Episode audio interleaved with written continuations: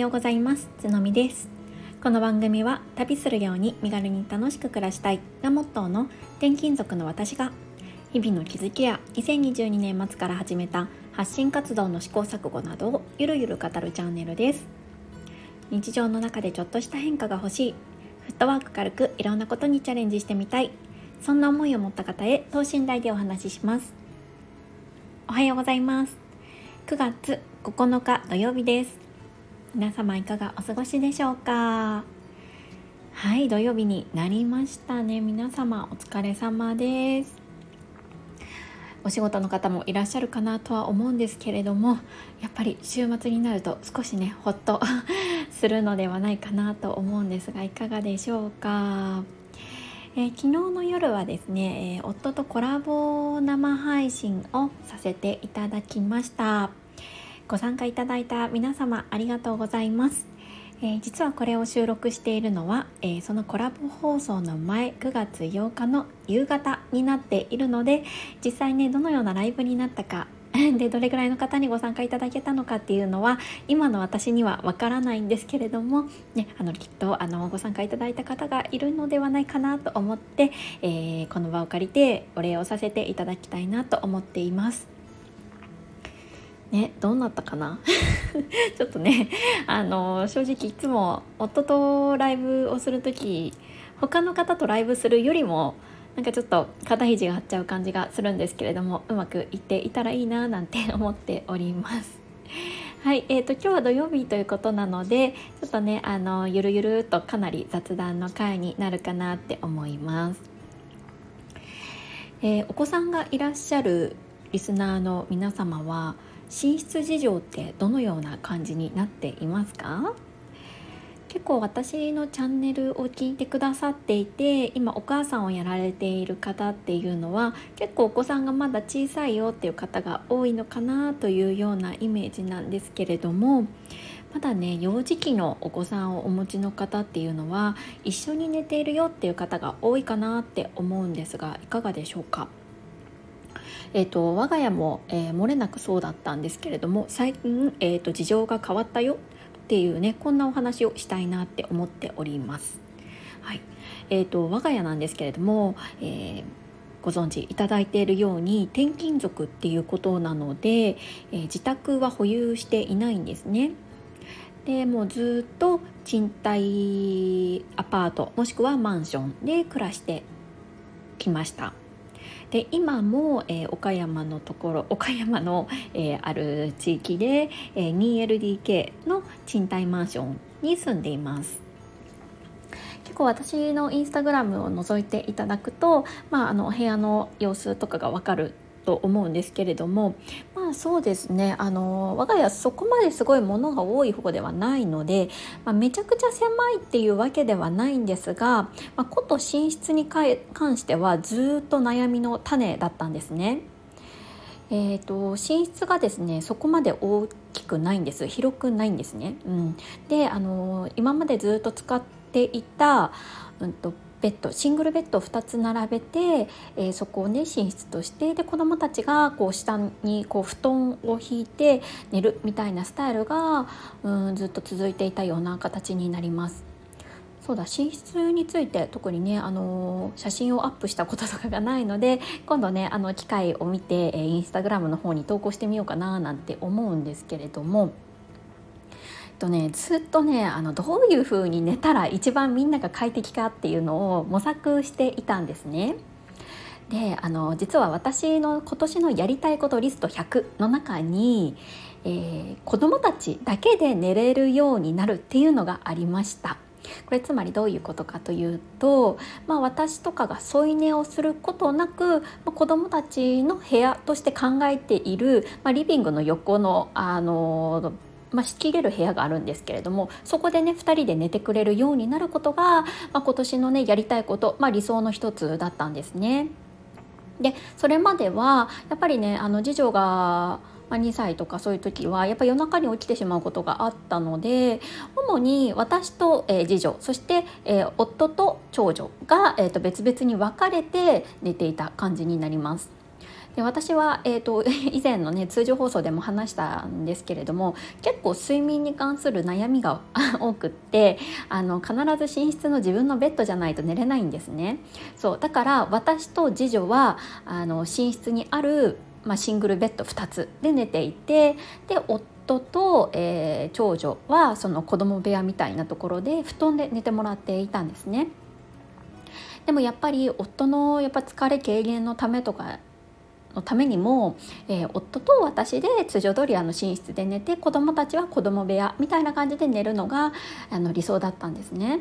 そうだから今年のやりたいことリストっていうことにね入れていたわけなんです。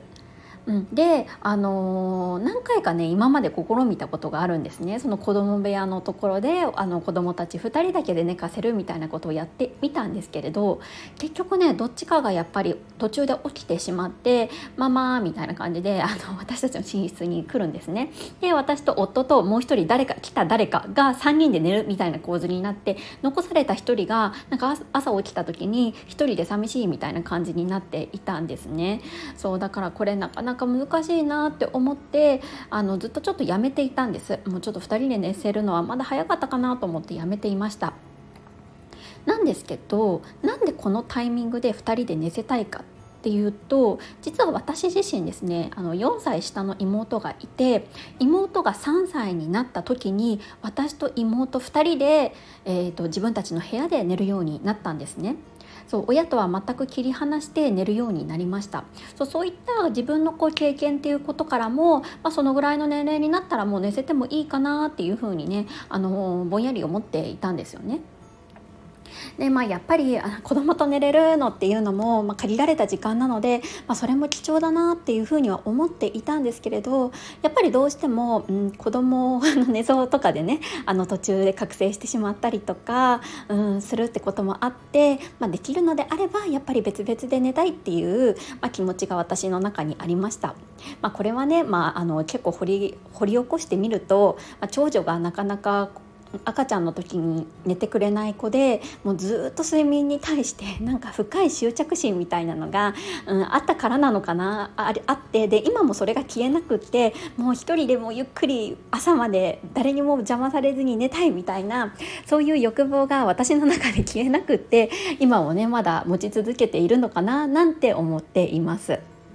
そうだから貴重なその子供と一緒に添い寝ができるこの時期を楽しむというよりは今の欲望を私の欲望を重要視したいみたいな感じでですね あのちょっとねこだわっていたんですよね。でそのこんなであそろそろもしかしたら、まあ、次女もね3歳になったし別々で寝れるんじゃないかなって思った瞬間があったんですそうそれがあの結構ね次女が全く夜中起きなくなったっていうことが最近続いていてそうだからねあのもしかしたらいけんじゃないかなって思ったんですよね。でちょっと試しにやってみようと思って、えーと、長女とね次女に話して今日から何々ちゃんと何々ちゃん2人で、ね、寝てみるのはどうかなっていう感じで言ったらいいよっていうふうに言ってくれました。でそれに同意してくれた多分一つの理由になったのがちょっとね2人の布団だよっていうのをより分かりやすくするためにちょっとね可愛いキティちゃんの布団を買ってあげたんですね。そうこれは2人だけの布団だからこれがあなたたちの布団だからここで寝ようねみたいにしたらなんかすごいねあの納得したみたいでここが私たちの寝床で私たちの部屋みたいな感覚ができたみたいなんですね。そう。それでねなんか納得してくれていやこのタイミングだと思ってやってみたらすんなり2人で寝れるようになりました。そう。なので今は、えーと、大体ねあの2人ともあの寝かせるとそのまま朝まで、えー、ぐっすり自分たちの部屋で自分たちのお布団で寝てくれております。そう。こんな感じに今はなっているんですよね。やっぱりねあの賃貸住まいなのでどうしてもうんなかなかこう場所の確保っていうのが難しくって一応子どもたちの部屋みたいな感じのうんとそのリビングのねあの隣のスペースがあるんですけれどもまあなんかちょっとリビング、まあ、リビング兼子供の部屋みたいな感じになってるのでなかなか難しいところではありました。うん、でもね、まあ、やっぱりあのー 私がね一人で寝れ寝たいなっていう 気持ちからちょっとねそういう風に試行錯誤してみて今ねそんな風になっております。そう。ちなみに今、えーと、次女が3歳長女が5歳ですね。うん。ようやくこのこのぐらいになって2人でね寝てくれるようになって本当になんかもう感謝感激です。いやもう自分でご飯食べるようになってで自分たちだけで寝てくれるようになったらもうだいぶだいぶ楽ですよね。うん夜間授乳があって朝も2時間あ朝じゃない夜中もね2時間おきに起こされてっていうその数年前から比べたら本当に大きくなったなとしみじみ感じております。はいまたね転勤があったらちょっとこの部屋この家の間取りからは違う間取りになる可能性もあるのでそしたらまた考えないといけないんですけれどもとりあえずはこの形で収まっているので、うん、あの引き続きね快適に眠りを楽しみたいなと思っております。えーと、賃貸住まいとかもしくはねあのお子さんが何名もいらっしゃる方でなんかこういう風に寝てるよっていう工夫とかがあったらあの教えていただけるととっても嬉しいです。はい、えー、ここまで聞いてくださった皆さんいつも本当にありがとうございます。いいねやコメントなど全く、えー、そういったリアクション リアクションがなくても聞いていただけるだけでとっても嬉しいです。はい、えー、今日も一日軽やかに健やかに過ごしていきましょう。それではまた明日。